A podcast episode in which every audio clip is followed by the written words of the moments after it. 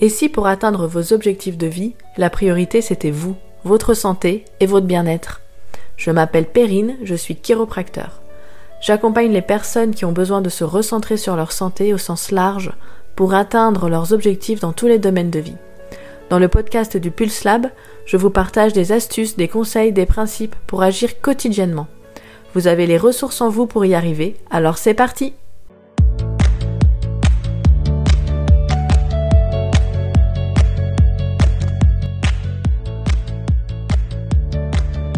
Bonjour, vous écoutez l'épisode 6 du podcast du Pulse Lab.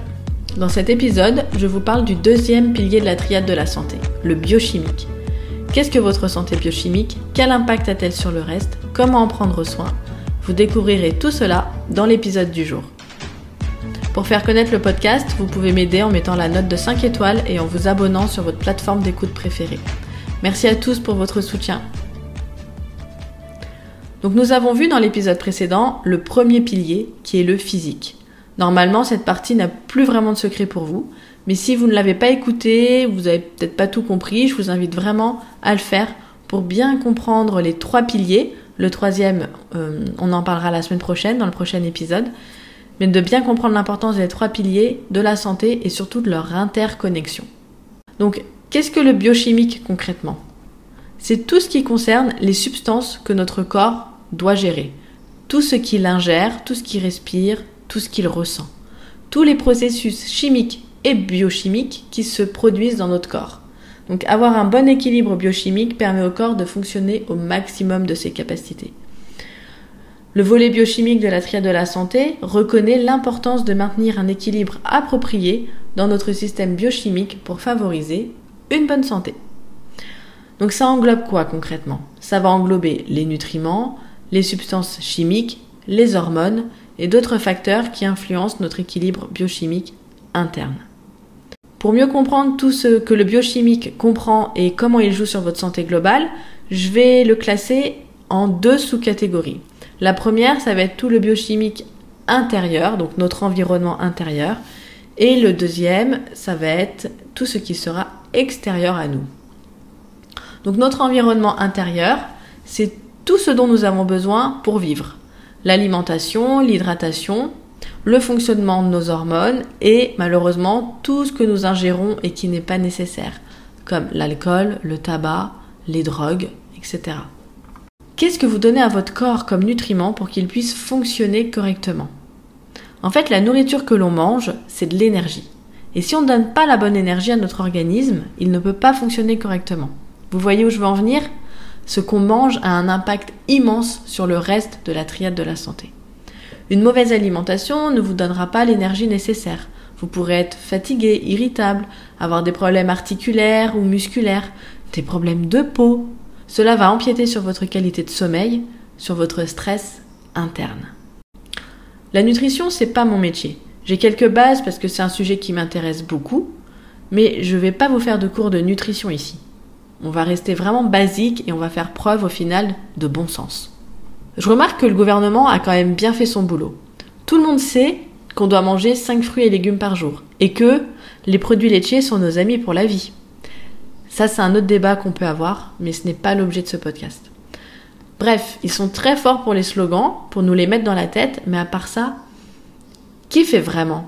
Et est-ce que manger 5 fruits et légumes par jour et son petit yaourt, ça va suffire pour avoir une bonne hygiène de vie si derrière, on mange plein de bonbons, plein de gâteaux, plein de sodas, qu'on fait pas d'activité physique, qu'on dort mal, etc.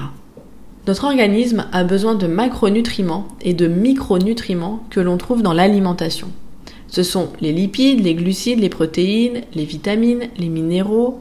Et nous avons besoin d'eau. Il faut boire de l'eau. Et je parle d'eau. Je ne parle pas de café, je ne parle pas de thé, pas de soda, pas de jus de fruits, et encore moins d'alcool. Je ne dis pas qu'on n'a pas le droit d'en boire, attention, hein. Évidemment qu'on a le droit d'en boire. Hein. J'ai une copine qui est dans le champagne, si elle écoute ça, va pas être contente. On a le droit de se faire plaisir, mais toute une question de limite et l'essentiel du liquide que l'on doit ingérer doit être de l'eau. Les vitamines et les minéraux sont essentiels pour le fonctionnement enzymatique, la régulation hormonale et le métabolisme énergétique dans le corps humain.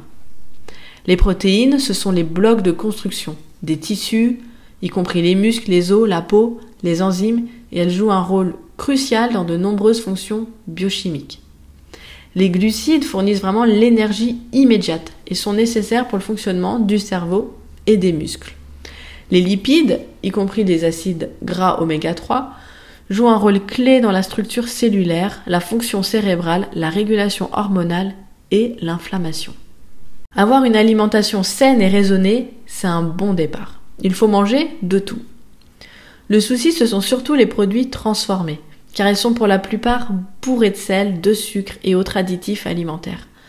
Ils sont souvent même surcuits et on les digère très vite. Et bien souvent, ils n'apportent pas les bons nutriments à notre organisme. Ce sont tous les produits qui vont être issus de l'industrie agroalimentaire, mais également dans certains restaurants et notamment, bien sûr, les fast-foods. Donc quand vous mangez quelque chose, demandez-vous d'où il vient, comment il a été fabriqué, quelle est la liste d'ingrédients.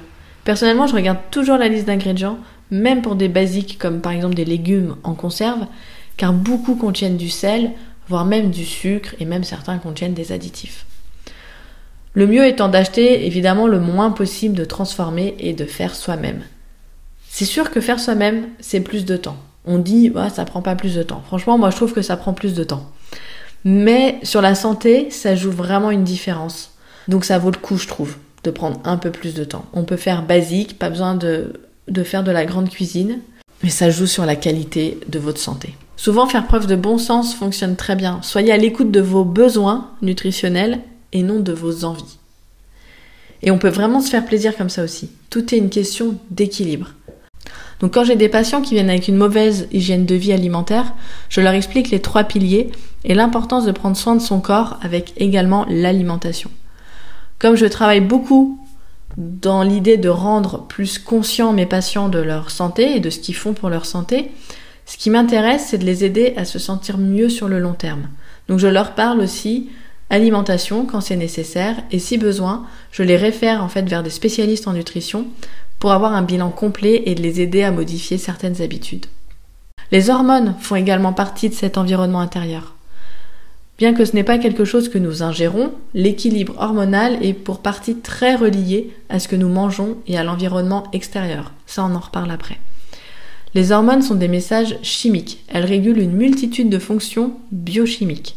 Un déséquilibre hormonal peut entraîner des problèmes de santé, comme l'obésité, le diabète, mais aussi des troubles de l'humeur, des dysfonctionnements du système reproducteur. Et pour maintenir au mieux l'équilibre hormonal, en dehors bien sûr de toute pathologie, que faut-il faire? Il faut avoir une bonne hygiène de vie. Il faut bien manger, bien dormir, gérer son stress, limiter les perturbateurs endocriniens, faire de l'activité physique, etc. Donc ça, c'était pour l'environnement intérieur. Vous voyez bien tout ce qui se passe à l'intérieur de vous et tout ce dont votre corps a besoin pour bien fonctionner. Donc l'alimentation, vous l'avez compris, l'hydratation, c'est la base numéro 1 pour l'équilibre biochimique, mais aussi pour l'équilibre de la triade de la santé. Vous pouvez faire toute l'activité physique que vous voulez, si derrière vous mangez mal, vous n'apporterez pas les bons nutriments pour que vos muscles et vos articulations fonctionnent correctement et les résultats de votre activité physique ne seront pas là, clairement. Donc il faut vraiment miser sur les deux tableaux, voire même les trois, mais ça le troisième pilier, on en parle la semaine prochaine. On va passer maintenant à l'environnement extérieur. C'est donc ce que notre corps doit gérer, mais qui est indépendant de nous. Donc autour de nous, il y a plein de substances chimiques. Dans la maison, énormément de substances qui se dégagent avec nos meubles, qui sont en mélaminé collé, les peintures, les parfums de synthèse, les bougies, et j'en passe. L'environnement extérieur avec la pollution de l'air, qui on le sait aujourd'hui tue des milliers, voire peut-être des millions, j'ai pas vérifié les chiffres, à travers le monde. Également, la pollution liée à tous les pesticides utilisés dans l'agriculture. Des études ont montré que les produits chimiques environnementaux, tels que les phtalates, les bisphénols et les pesticides, peuvent avoir des effets néfastes sur la santé, y compris les perturbations hormonales et le risque accru de maladies chroniques. Il y a les perturbateurs endocriniens. J'ai l'impression qu'on en trouve vraiment partout. Les perturbateurs endocriniens peuvent imiter, bloquer ou altérer l'action des hormones naturelles, ce qui peut avoir des, effets néfastes sur la santé. On peut les retrouver dans le plastique, les pesticides, mais aussi dans les produits cosmétiques. Donc toujours bien regarder quand vous achetez un produit. Prenez le plus naturel possible et faites attention au greenwashing, car aujourd'hui, c'est la mode de mettre du vert partout avec des petites fleurs pour faire croire que c'est naturel alors que ça l'est pas du tout. Donc bien faire attention. Il y a des marques qui sont bien, il faut simplement les connaître. Et puis on a le droit aussi de, de se faire plaisir de temps en temps avec certains produits. À partir du moment où ce n'est pas régulier. La gestion du stress est également un facteur de notre environnement extérieur, car beaucoup de stress du quotidien est extérieur à nous. Par exemple, on n'a pas demandé d'être en bouchon le matin dans la voiture, ou à notre patron de nous demander de faire un truc urgent, ou de devoir répondre aux 500 mails arrivés depuis la veille, ou à la colère de son enfant parce qu'il trouve plus son jouet. Le stress ambiant dans un lieu, le stress des autres que l'on peut ressentir aussi. Donc le stress chronique peut entraîner une augmentation de la production de cortisol, une hormone du stress, qui peut avoir des effets néfastes sur la santé métabolique, la fonction immunitaire et la santé mentale. Le stress joue donc sur l'équilibre hormonal et sur l'équilibre biochimique. On peut aussi parler des ondes électromagnétiques, tout ce qui nous entoure qu'au final on ne voit pas ou ressent pas. Certaines personnes sont beaucoup plus sensibles que d'autres à ce facteur, mais il joue aussi dans les stress, dans les facteurs environnementaux. Donc voilà pour cette partie biochimique. Vous voyez à quel point elle est vaste et essentielle. Encore une fois, tout est lié au niveau biochimique et on peut voir également le lien avec les deux autres piliers, le physique et les émotions. L'alimentation donne l'énergie nécessaire à l'organisme et donc aux muscles et articulations. Les hormones sont très en lien avec l'environnement extérieur et notamment le stress ambiant, ce qui va jouer sur nos émotions. L'alimentation joue également sur nos émotions et notre bien-être mental. Mon petit conseil, c'est simplement de faire preuve de bon sens dans l'alimentation.